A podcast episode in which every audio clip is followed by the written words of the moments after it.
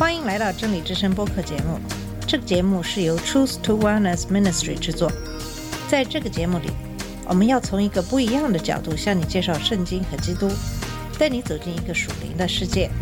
我们的节目在每个星期二、四、六更新，欢迎你的收听和关注。all the colors of the rainbow.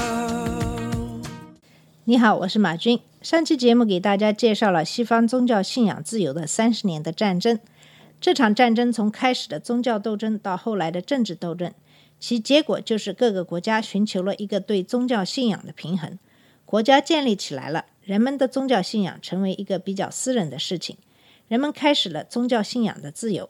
这是在欧洲对宗教信仰的宗派的出现的背景。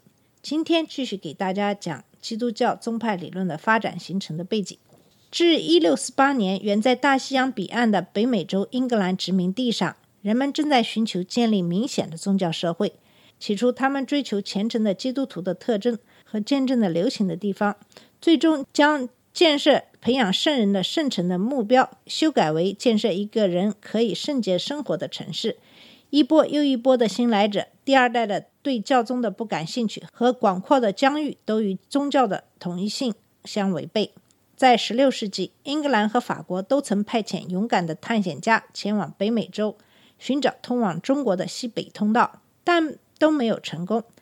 一直到1607年，伦敦行会在弗吉尼亚的詹姆斯敦建立了第一个殖民地后，永久性居留地才开始吸引英格兰人到新大陆。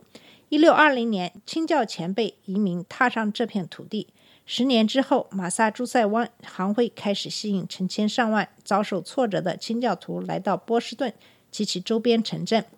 在一六二九年到一六四二年期间，大约有两万五千名清教徒移民到新英格兰。除了在弗吉尼亚，英格兰当局并没有打算在新大陆强制推行宗教统一模式。殖民地是商业投机，用来为这个发展中的英帝国的繁荣做贡献。为了盈利，殖民地需要这些早期开拓者砍伐森林、耕种田地，因此宗教宽容的允诺为他们提供了一个强有力的接受美洲殖民地冒险生活的动机。贵格宗来到宾夕法尼亚，天主教徒来到马里兰，荷兰改革宗来到纽约，后来瑞典的信义宗、法国的胡格诺派、英格兰的敬礼宗和苏格兰的长老宗也来到了北美。马萨诸塞湾的公理宗清教徒显然是这项普世的宗教宽容政策的特例。他们决心要在美洲荒原建立一个新西安。按照总督约翰·温斯罗普提出的方式，它就是一个公民和教会都应有的政府形式。在新英格兰建立清教圣徒统治的机会，来源于习惯法条例中特许状中一个令人奇怪的疏忽。该特许状要求行会的总部设在英格兰。因此，臣服于国王的权威。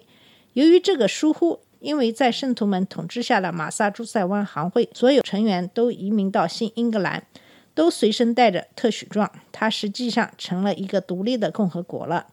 就这样，即使事实证明同样的政策在旧英格兰无用，新英格兰圣徒们仍然以宗教统一政策统治了两代人：不参加教会仪式，否认基督复活或为婴儿施洗，不尊重。圣经都会受到严厉的惩罚。然而，即使在这里，在新英格兰清教主义的心脏，仍然有力量推动宗教宽容。其中一股力量存在于清教徒对圣经的献身精神之中。牧师约翰·罗宾逊告诉清教先辈移民们说：“主还有更多的真理有待于从他的圣言中解出。清教徒时刻准备着接受任何从神沉典的话语中获知的真理。因此，毫不令人惊讶。”新英格兰的清教徒一直不断地产生出他们自己的持异议者，即那些既希望从神沉典的话语获知真理的信徒们。罗杰·威廉斯就是其中一个，还有安妮·哈钦森。第二个制止清教徒不宽容的因素隐藏在荒原之中。在新英格兰，持异议者不需要躲在地下，他们可以继续前进，越过河流，穿过森林或翻过高山。在朗朗天日之下，总能找到避难所。所以，清教徒忠于圣经的精神、荒原的存在以及英格兰的宽容政策一起，从根本上动摇了新英格兰清教徒的不宽容立场。一六八四年，他们失去了特许状，这预示着他们在新英格兰实行统一的努力要终结了。一六八七年，该殖民地总督没收了南北战争前美国南方的礼堂，为安利甘宗崇拜所用。这戏剧性的标志着该殖民地重归王室掌控。从那以后，新英格兰人不得不遵守英格兰政策。尽管美洲殖民地上的宗教多样化，大多数尚在清教传统范围之内，我们还是需要对教会有一个崭新的理解。我们可以称它为教会宗派理论。用“宗派”这个词来来描述某个宗教团体的说法，大约在1740年流行起来。当时正值约翰·卫斯理和乔治·怀特菲尔德领导的福音复兴运动的早期。但这个理论本身是在一个世纪以前，由一群英格兰和美洲的清教徒激进派领袖们几经讨论后得出的。正如原先所设计的，宗派制与教派主义是截然不同的。教派声称唯独他具有基督的权威，他认为自己是基督的真身，他拥有全部的真理，而其他宗教则一概没有。因此，根据定义，教派具有排外性。相反，宗派一词是一个包容性的术语，它意味着用一个特殊名称称呼或命名的基督教团体，只不过是一个更大的团体——教会的一员。所有宗派都属于教会。然而，教会宗派理论坚持认为，真正的教会不可能等同于任何一个单一的教会结构。没有一个宗派声称自己代表整个基督教会。每个宗派只是在崇拜或组织上构成了更大的教会生活中的一种不同形式。当宗教改革家们坚持认为真正的教会从来不等同于具有排外含义的某一特殊制度时，他们已经撒下了教会宗派理论的种子。真正的统绪不是主教，而是信徒。路德坚持认为，某种制度性的表达，即在某个场所用世上的事物和活动。表达信仰是不可避免的，但是在现实生活中，根据这一切来理解教会是不恰当的。教会的外在形式，路德说，应该使神的道在这个世界畅通无阻，而不是阻碍他拯救的力量。